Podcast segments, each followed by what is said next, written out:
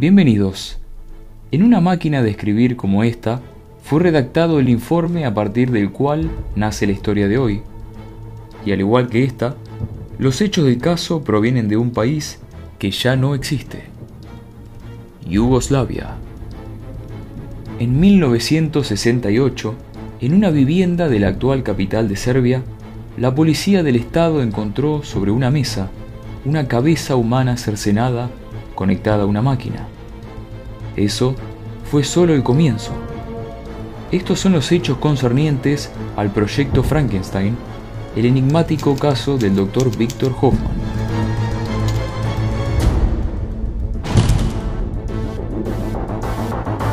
Con el estallido de la puerta, los gritos y la luz del exterior revelaron un laboratorio médico clandestino. La visión de una cabeza humana sin cuerpo hizo pensar a los agentes en un ritual pagano de algún tipo.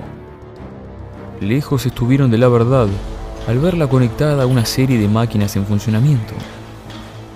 La sorpresa mayor, no obstante, sobrevino cuando la cabeza movió los ojos. Al principio fue mínimo, pero luego los movimientos fueron más y más frenéticos y la boca era un abrir y cerrar como si intentara, en una completa desesperación inútil, decir algo. Tanto el comisario como el juez de instrucción, además de la mayoría del equipo forense, fueron llamados a la escena. Todavía faltaba el descubrimiento mayor.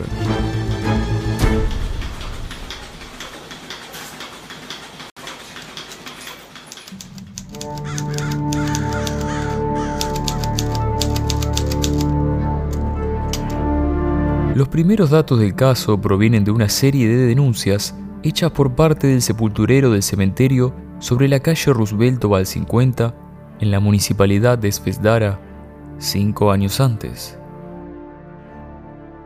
Al parecer, alguien aprovechó el abrigo de la noche para asaltar varios entierros recién hechos. Los ataúdes profanados estaban vacíos. Faltaban los cuerpos estaban ante un ladrón de tumbas. La investigación por parte de la administración del cementerio no arrojó ni un culpable.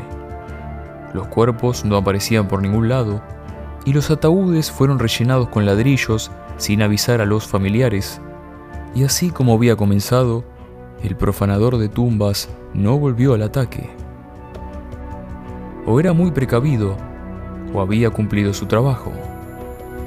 Lo siguiente que ocurrió fue un incidente en el bosque al este del cementerio en 1966. Los vecinos vieron a un estudiante entrar, pero cuando cayó la noche y se fue haciendo la hora de abandonar las calles a riesgo de encontrarse con los indeseables que paseaban en las horas nocturnas, jamás lo vieron volver. Para cuando la noticia llegó a oídos de la policía estatal, un episodio similar volvió a repetirse aunque no al azar. Ambas víctimas eran estudiantes extranjeros. Creyeron estar ante secuestros extorsivos, pero ninguna de las familias fue contactada. Iba formándose en el aire la posibilidad de un asesino. El involucramiento de un cuerpo de policía como este, conocido por no escatimar en violencia, pareció amedrentar al criminal porque con varios agentes apostados a lo largo y ancho del bosque, la amenaza de un posible asesino, al igual que había hecho el profanador de tumbas, desapareció. O eso creyeron. Meses pasaron sin ningún avance en el caso de los estudiantes. La presión sobre la policía se hubiese hecho sentir si no fuera porque todo el asunto, como era costumbre para no alarmar a la opinión pública, fue mantenido en estricto secreto después de casi dos años, apareció una prueba. Un joven estudiante, también extranjero, denunció un intento de secuestro en el bosque de Svetara.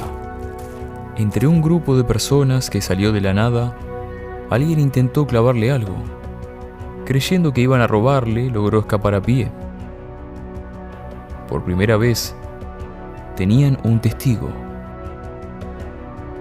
Un rastrillaje por la zona arrojó una prueba. una jeringa con ácido gamma hidroxibutírico, un sedante. La siguiente jugada de la policía fue conseguir información del proveedor de elementos médicos de la zona. De ahí detuvieron e interrogaron a grupos de estudiantes y profesores bajo la excusa de las manifestaciones estudiantiles de junio del 68. Y de todos, uno cantó. Un estudiante de último año dijo que un hombre de mediana edad le pagaba buen dinero por suministrarle insumos médicos retirados de la Facultad de Medicina sobre la calle Suboticia, firmando con su nombre, y por no hacer preguntas. Los insumos eran dejados en un locker de la universidad a nombre del estudiante, con el candado destrabado a una fecha y hora predeterminadas. El estudiante no tenía una descripción física del individuo ni una dirección de residencia pero aunque todavía no sabían bien cómo, la policía eventualmente iba a averiguarlo.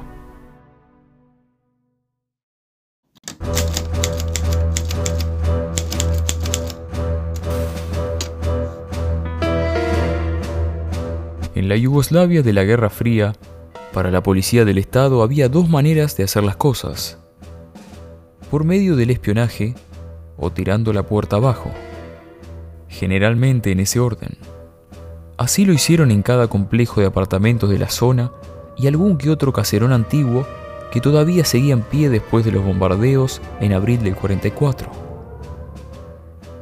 Los agentes eran apostados de a pares en vehículos frente a las casas, en las esquinas, o donde pudieran observar y oír a través de las ventanas las vidas privadas de los vecinos. Lo hicieron sobre todo en la calle Dugoyevicha que conectaba el cementerio con el bosque y en las calles aledañas. De todas, una casa sobre la calle Supilova, cuya ubicación numérica fue borrada del documento, estaba sospechosamente tranquila, al punto de parecer deshabitada. Los vecinos hablaban de gente que entraba y salía en la noche. Durante dos semanas, los agentes no presenciaron movimiento alguno. Nadie entraba ni salía. Así que recurrieron al segundo método. Una vez tirada la puerta, el aire helado les golpeó la cara. Era un laboratorio completamente equipado con instrumentos de medición, insumos quirúrgicos, mesa de operaciones, cama, maquinaria, congeladores industriales, todo en perfecto estado. Por último estaba lo que marcó el comienzo de este misterio. Una cabeza humana, separada de su cuerpo, mantenida con vida a base de máquinas. Descubrimiento que palidecería ante lo que encontraron después.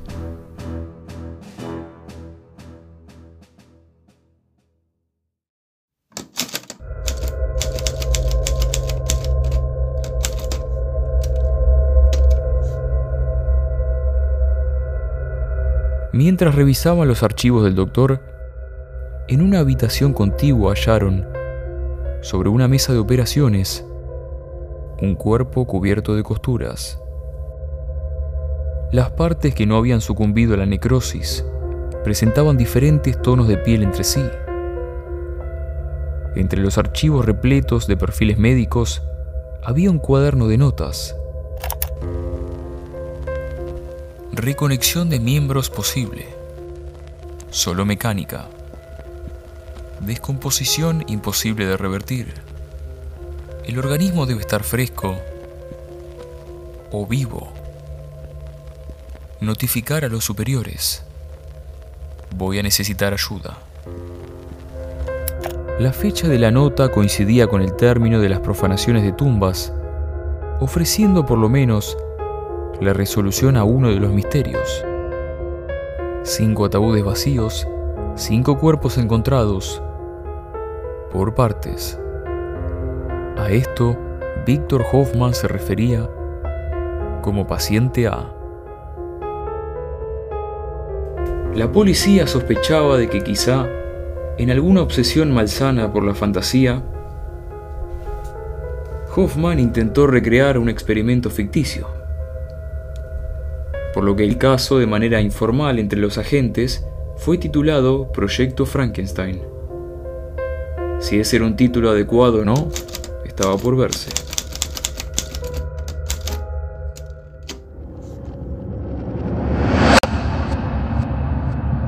El resto del macabro rompecabezas de carne estaba dentro de dos de los congeladores. En los otros había animales, conejos, perros, gatos, ratones en iguales condiciones y hasta algunos monos cosidos por el cuello. Los archivos documentaban más de 500 intentos en animales pequeños. La atención del equipo forense fue ahora a lo que encontraron en la sala de operaciones. Al paciente B, un cuerpo casi completo. Para empezar presentaba una costura en cada brazo. Estos en un estado de descomposición más avanzado que el resto del cuerpo. Las notas del cuaderno, cuya fecha de ingreso del paciente coincidía con la primera desaparición, decían, trasplante bípedo superior sobre paciente B, exitoso, amputación previa necesaria, tendones y nervios extendidos, facilitan la inserción del nuevo miembro.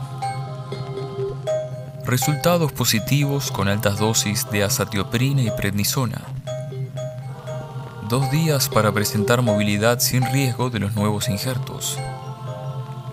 Notificar de los avances. Por otro lado, la cabeza había sido removida, siendo el proceso detallado paso por paso en la siguiente serie de notas. Paciente B Anestesia total. Anticoagulante sanguíneo. Pulso y latido normales. Comienza el proceso. Sangre drenada por completo a través de la arteria carótida. Latidos disminuyen hasta el paro. Respiración cesa hasta el último estertor. Paciente ya no responde a estímulos externos. Muerte clínica. remoción cefálica, utilización de bisturí con hoja de diamante, tiempo insuficiente a pesar de la temperatura extrema, trasplante de brazos rechazado, cuerpo de paciente B descartado, reconexión imposible. Por macabro que parezca, lo que Víctor estaba haciéndole al paciente B era solo un paso hacia su objetivo final, sobre el cual las notas dicen lo siguiente. Ahora lo veo. Voy a intentar mantener viva la cabeza del paciente B. Considero realizar la reconexión de la cabeza del paciente B en otro cuerpo. Hacer un cambio cefálico, un trasplante de cabezas. Bombas arteriales e intravenosas conectadas Reposición sanguínea. Intento exitoso. Responde a estímulos. Estado de conciencia desconocido. Temperatura correcta. No hay riesgo de isquemia cerebral. Posibilidad de comunicación con paciente B inexistente. Analizar la adquisición de otro sujeto vivo. Si mi experimento funciona, pondero arriesgar mi vida vendiendo la información al mejor postor entre los bloques. Ningún ayudante debe enterarse.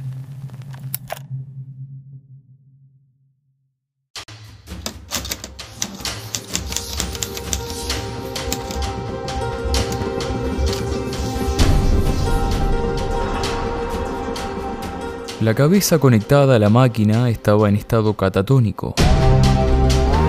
Tenía los ojos vidriosos y la boca entreabierta. Respondía a estímulos de tacto ocular y aplicación de ácido cítrico sobre la lengua.